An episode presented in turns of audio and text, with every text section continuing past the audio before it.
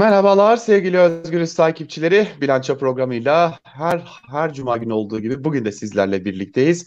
Tabii ki genel yayın yönetmenimiz Can Dündar ile birlikte bu hafta neleri konuştuk, neleri tartıştık onları mercek altına alacağız. E, sıcak bir hafta geçirdik malum ama sıcak haftanın finali de sıcak oldu. Öncelikle genel yayın yönetmenimiz Can Dündar'a hoş geldiniz diyelim. Hoş bulduk Altan. İyi yayınlar olsun. Evet biz yayına hazırlanırken e, sıcak bir haber geldi. İyi Parti İstanbul İl Başkanı Buğra Kavuncu hemen parantezi açalım. Yerel seçimler sonrası e, adım adım Canan Kaftancıoğlu ile birlikte hedef olan isimlerden biriydi. Korumaları çekilmişti. Ümit Özdağ e, hakkında çeşitli ithamlarda bulunmuş, kanıtlayamamıştı. E, hedef alınıyordu zaten. Ve nihayetinde yine Halk TV önünde diyelim e, bir saldırıya uğradı. Büyük tepki var elbette ki saldırıya ama benim dikkatimi en çok Kemal Kılıçdaroğlu'nun tepkisi çekti. Doğrudan Cumhurbaşkanı Erdoğan'a hedef alması e, çok dikkat çekiciydi. Hani herkes tepki gösterdi ama Kılıçdaroğlu son zamanlarda tepkilerini doğrudan Cumhurbaşkanı Erdoğan üzerinden gösteriyor. E, saldırıyla birlikte nasıl okumak gerekecek? Bence Kılıçdaroğlu çok doğru bir noktadan e, olayı ortaya koydu. Çünkü Erdoğan'ın Akşener saldırısından sonra daha bunlar iyi günleriniz neler olacak neler sözü Türk siyasi tarihinde rastlanmadık kadar ağır bir provokasyon örneğiydi ve açıktan saldırın emriydi. O yüzden her fırsatta, her tür olayda bunu hatırlatmakta yarar var. E, çünkü İyi Partililer zaten bu kaçıncı olay oldu yani kaç saldırı oldu benzer. E, bunlar önlenemediği gibi teşvik ediliyor adeta ve partinin bu tür durumlar için bir koruma önlemi almamış olması da şaşırtıcı. Yani belli ki hükümet bir koruma önlemi almıyor, tersine tahrik ediyor. Dolayısıyla hem Halk Parti şey Halk e, TV'nin artık e, oraya ciddi bir koruma önlemi oluşturması lazım. Levent Gültekin'le birlikte bu iki etti. Hem de İyi Partililerin galiba bir önlem alması gerekecek ve şu açık ki Erdoğan'ın talimatıyla yapılıyor bunlar e, ve onun eğer emriyle yapılmıyorsa ondan ilhamla yapılan saldırılar. O yüzden e, doğrudan onun hedef alınması e, doğru. Yani olayın arkasındaki güç olarak onun tarif edilmesi bence doğru. Ama Altan belki anladığım... dikkat etmek lazım. Yani neden İyi Parti hedef seçildiği biraz belki konuşabiliriz. Ee, şimdi CHP ve HDP'nin ötekileştirilmesi kolay Erdoğan için. Bir şekilde işte onlar solcu diyor, onlar Kürt diyor, onlar Alevi diyor filan. Yani toplumun e, mainstream dediğimiz e, genel şeyine, e, akışına baktığında dışlanması daha kolay görünüyor.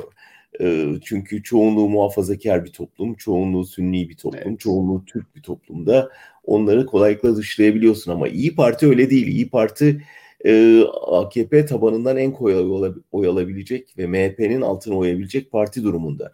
Nitekim kamuoyu yoklamaları da bunu çok net ortaya koyuyor. Yani son geçen e, hafta gördüğümüz iki kamuoyu yoklamasında e, ne gördük? İlk kez e, evet. 10 ayda ilk kez e, Millet İttifakı Cumhur İttifakı'nın önüne geçti.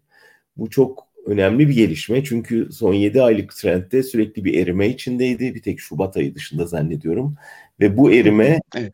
e, 10 ay önce yaklaşık 10 puan fark varken bu fark kapandı ve öne geçti. Şimdi bu, bu kamuoyu yoklamaların bir önemi yok filan diyenler var ama yine de bir şeyi gösteriyor bize, eğilimi gösteriyor.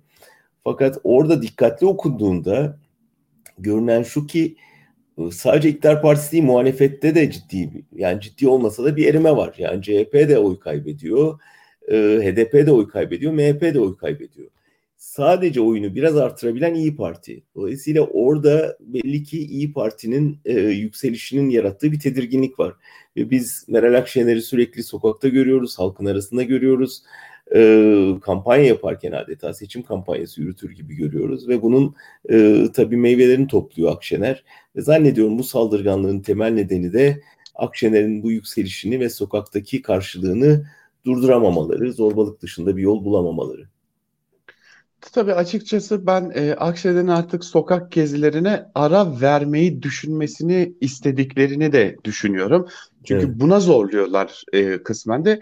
Ve yine dikkat çekici bir şeydir ki e, Halk TV'nin izlenme oranları da belli. E, ve bunun üzerinden aslında Halk TV'ye konuk olacak isimlerin de sanırım biraz daha düşünmelerini de sağlamak istiyorlar gibi geliyor bana. Çünkü bu Halk TV'ye giderken ya da Halk TV yayınında gerçekleşen üçüncü ya da dördüncü saldırı e, ve burada Halk TV'nin de aslında biraz izlenmesini engelleme çabası olduğunu da düşünmüyor değilim. Bir de bir ek yap, yaparak e, tekrar başka bir konuya geçeceğim.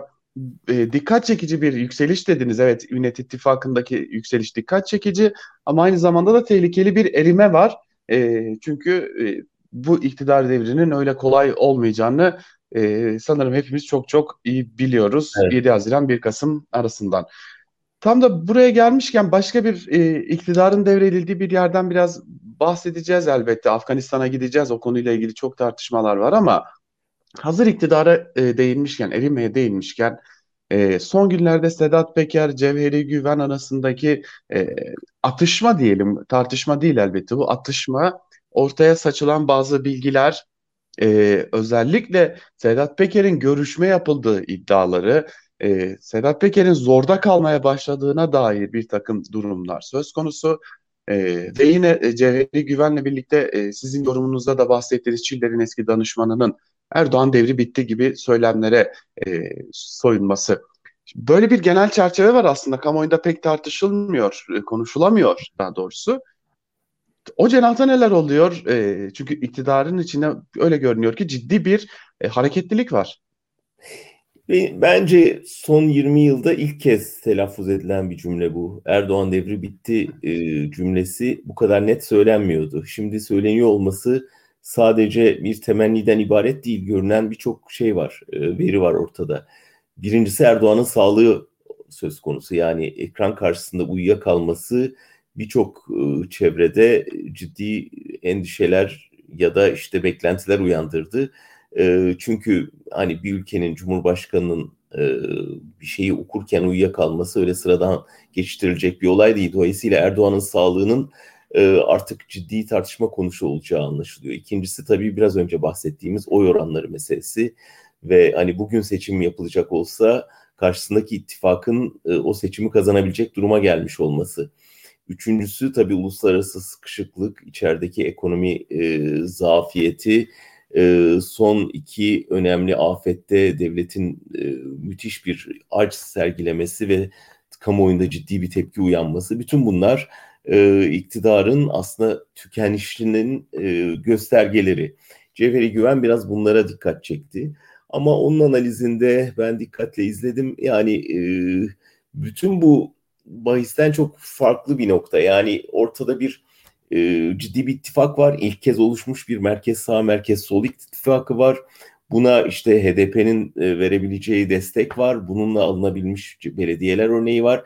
Yani ülkenin bir sivil muhalefet gücü oluşmuşken e, iktidar savaşını sadece ordu, polis, istihbarat e, belki biraz Sadat'la açıklamak ve işte Erdoğan gidiyor ama yerine bunlar gelecek e, Sedat Peker'in destek olduğu bir şeyden söz ediyor sonuçta. E, bir derin devlet operasyonuyla devletin e, Erdoğan yükünden kurtulacağını ve yerine de e, bunların devralacağını söylüyor. E, bu yani işte e, balyozlar gidecek, şeyler, e, süngüller gelecekten ibaret ya da coplular gelecekten ibaret bir değişim gibi görünüyor. E, dolayısıyla ben benim çok katıldığım bir analiz değil. Yani Türkiye içinde çok iç açıcı bir şey değil ama içinde önemli istihbarat şeyleri olduğu kesin. E, Peker'in verdiği cevaptan benim anladığım orada söylememekle birlikte gerçekten Sedat Peker'in söylediklerinin istihbarattaki yani MIT'in e, MIT'i yöneten kadronun önünü açtığı çok belli. E, dolayısıyla Hakan Fidan'ın bundan yarar sağladığını görmemek için e, kör olmak lazım. E, o yüzden de anladığımız kadarıyla Hakan Fidan Sedat Peker üzerine fazla gitmiyor. E, Peker de Hakan Fidan'ı hedef almıyor. Orada bir istihbarat şeyi olduğu, dayanışması olduğu belli ve istihbarattan Peker'e ciddi bir akış olduğunu da görüyoruz. Erdoğan'ın karşı hamlesi ilginç bir şekilde e, Birleşik Arap Emirlikleri'ne bir çiçek atma şeklinde oldu.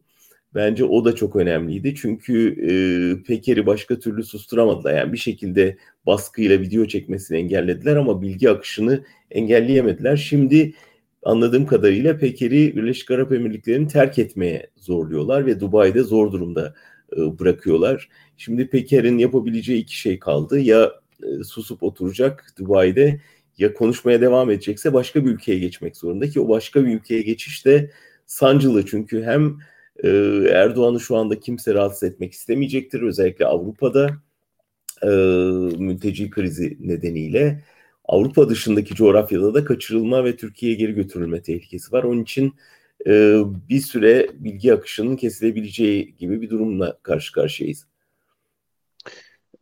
Peki biraz da şunu sorup aslında e, tam da az önce bahsettiğiniz mülteciler konusuna da geçeceğiz ama e, motivasyon kaynağı önemli. Bir bilgi akışı söz konusu.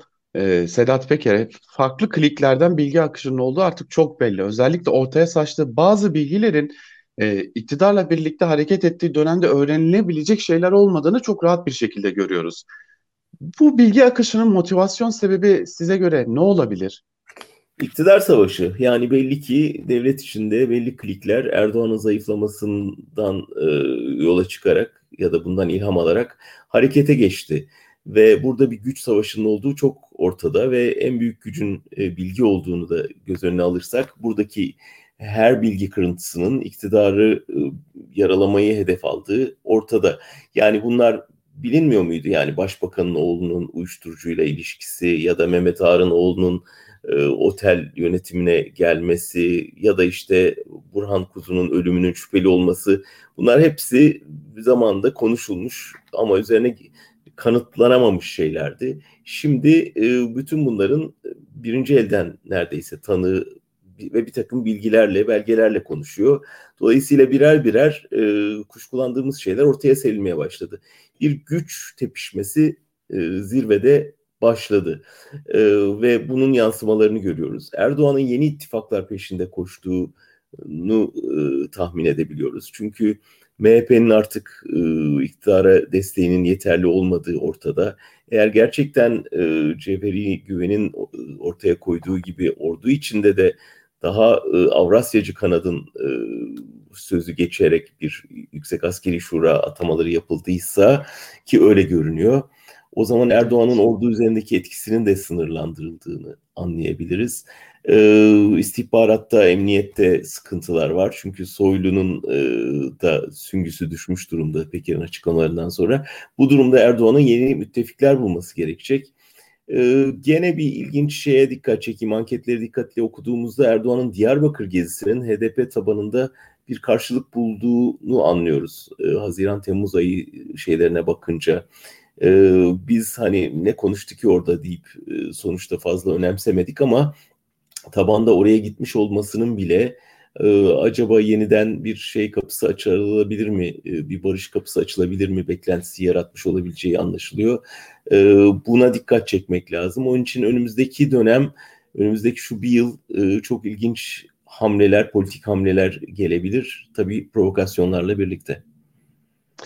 O kaçınılmaz görünüyor e, ve e, önümüzdeki günler dikkat çekici olacak. Şimdi bir de e, tüm bunların artık ete kemiğe büründüğü bir ülkeye gideceğiz. Çünkü e, ta nerelerde desek de e, Cumhurbaşkanı Erdoğan'ın tabiriyle söyleyelim tarihsel bağları nedeniyle bizi de doğrudan ilgilendiren bir ülke Afganistan'a gideceğiz.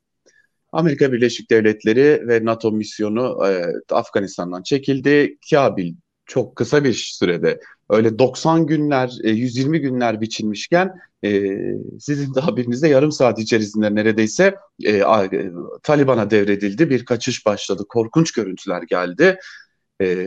NATO misyonu bitti orada. Amerika Birleşik Devletleri'nin misyonu bitti ama bizim misyon bitmemiş gibi görünüyor. Türkiye hala orada kendisi için bir misyon yaratma çabasında tabii. Taliban'la ilgili çok ılımlı, olumlu açıklamalar var. Hatta e, artık tamamen e, Taliban'ı Mustafa Kemal Atatürk'le kıyaslayan, Taliban'ın savaşını Kurtuluş Savaşı'yla kıyaslayacak kadar komik açıklamalar var. E, Türkiye kendine nasıl bir misyon yaratabilir ki burada? Yani bir NATO misyonuyla gidilen bir ülkeden NATO misyonu sona erdikten sonra nasıl ve niye bir misyon yaratma çabasında? Yani pratiğe baktığında Altan e, Erdoğan için bir şans doğmuşa benziyor. E, çünkü bütün bu şeyin genel manzaraya bakarsak Amerika'nın çekilmesinden ve Avrupa'nın tamamen sınırları kapatma eğiliminden sonra şu görünüyor. inanılmaz bir akın olacak. Milyonlarca insan çıkmak isteyecek ve Avrupa bunun paniği içinde şu anda. Ve Batı dünyası, Amerika ve Avrupa tamamen neredeyse Müslüman dünya ile ilişkisini kesmek ve tamam malem siz öyle yaşamak istiyorsanız öyle yaşayın e, ama bizden uzak durun e, noktasına gelmiş durumda. Aynı şekilde Müslüman coğrafyada da Taliban önderliğinde e, tekrar anti-batı müthiş bir kopma yaşanıyor özellikle radikal kesimlerde. Şimdi arada kalan bir kesim var. Mesela Afganistan'daki muhalifler ya da kadın hareketi vesaire bunların örneğini görüyoruz. Ama bir ayağı Avrupa'da bir ayağı Müslüman dünyada olan tek ülke durumunda Türkiye. Ee, ve köşeye sıkışmış durumda olan içeride Erdoğan e, bunu bir avantaja çevirmeye çalışıyor. Ne yapacak? Yani işte sınırları açtı, Afganları kabul etmeye başladı ve e, daha önce Suriye'de yaptığının aynısını şimdi e, sahneye koyacak. Diyecek ki Batı'ya işte yüz binlerce insan geliyor. Bunların size gelmesi söz konusu. İşte Estonya Başbakanı biz 10 kişi alırız e, açıklamasıyla aşağı yukarı şeyi gösterdi ya da Almanya'nın uçağına 7 kişinin binmesinden biz o yüz binlerin nerede konumlanabileceğini anlıyoruz. Ee, Erdoğan şimdi bu içer iç politikadaki sıkışmışlığını dış politikadaki bu fırsatla bir avantaja çevirme e, derdinde. Ne yapacak? Açacak kapıları, açtı zaten. Onları Türkiye'de ağırlayacak. Onlara kamp yapmayı vaat edecek belki sınıra İran'la anlaşarak ya da başka bir formülle e, onları e, batıdan uzak tutma sözü verecek. Bunun karşılığında hem ekonomik olarak destek alacak hem siyasi olarak bazı e, avantajlar elde edecek. Elde edeceği avantajlardan biri işte e, Türkiye'de ben ne yaparsam yapayım işime karışmayın olacak. Bir de tabii benim dosyaları e, gündeme getirmeyin olacak. E, zor zamanda imdada yetişmiş bir felakete benziyor açıkçası. İşe yarar mı? Yarayabilir. Yani çünkü ben e, batıdaki paniği görüyorum. Yani Suriye felaketinin üzerine bir de bu ve bütün demeçlerden yani İngiliz Başbakanı olsun, Alman Başbakanı, Alman Dışişleri Bakanı olsun, Amerikan yöneticileri olsun herkes herkes mültecileri e, Avrupa sınırları dışında Afgan coğrafyasına yakın bir yerde tutmanın e, avantajını ya da fırsatını yaratmayı konuşuyorlar. Burada açık adres Türkiye belli yani ve buna da talip birisi var. Üstelik Taliban'la e, ideolojik yakınlığı olduğunu itiraf etmiş biri. Şimdi ilişki kurmak isteyen biri. Dolayısıyla sahneye şey diye çıkacak. Yani bakın benim orayla ilişkim var. Ben orada e, bir şey yaratabilirim. Bu mülteci göçünü ben burada absorbe edebilirim. Artı Afganistan'ın yeniden inşası için de elimde çok güzel beş tane arkadaşım var. E, hepsi şeye hazır, inşaat e, malzemeleri burada hazır. Hemen gidip orada bu yıkımın telafisi için biz para kazanmaya da başlayabiliriz. Yani Erdoğan açısından gerçekten eline düşmüş bir fırsat gibi görünüyor Afganistan. Tam da Afganistan'ı konuşuyorsak eğer aslında ilişkili konuyu da sormadan geçemeyeceğim. Bugün yorumunuzda da yer vermiştiniz. Ee, sınır namustur tartışması. Ee, ben gerçekten de Türkiye'deki gençlerle ilgili bir e, hatırlat yaptığınız hatırlatmayı da ekleyerek e, sözü size vereceğim. Ben Türkiye'de şu an itibariyle gücü yetip de yaşamak isteyen hiçbir genç tanımıyorum gerçekten. Ee, sınır namustur gibi bir cümle var. Ee, bir yandan mülteci karşıtlığı var. Elbette çözülmesi gereken bir sorun ama nasıl çözülecek?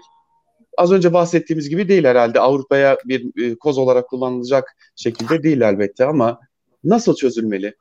Yani CHP e, haklı olabileceği bir şeyi bir söylem, e, yanlış bir söylem seçerek gerçekten e, eline yüzüne bulaştırdı diyebiliriz.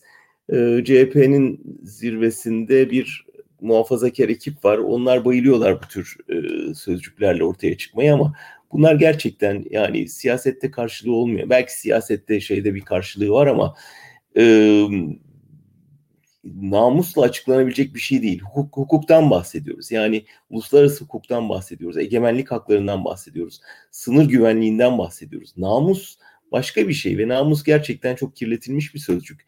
Ve namus derseniz o zaman e, size de sorarlar ya niye siz Suriye'de sınır ötesi operasyona izin vererek, onay vererek bu namusu tırnak içinde e, Suriye'nin halkının ve Suriye devletinin namusunun kirletilmesine aracılık ettiniz diye.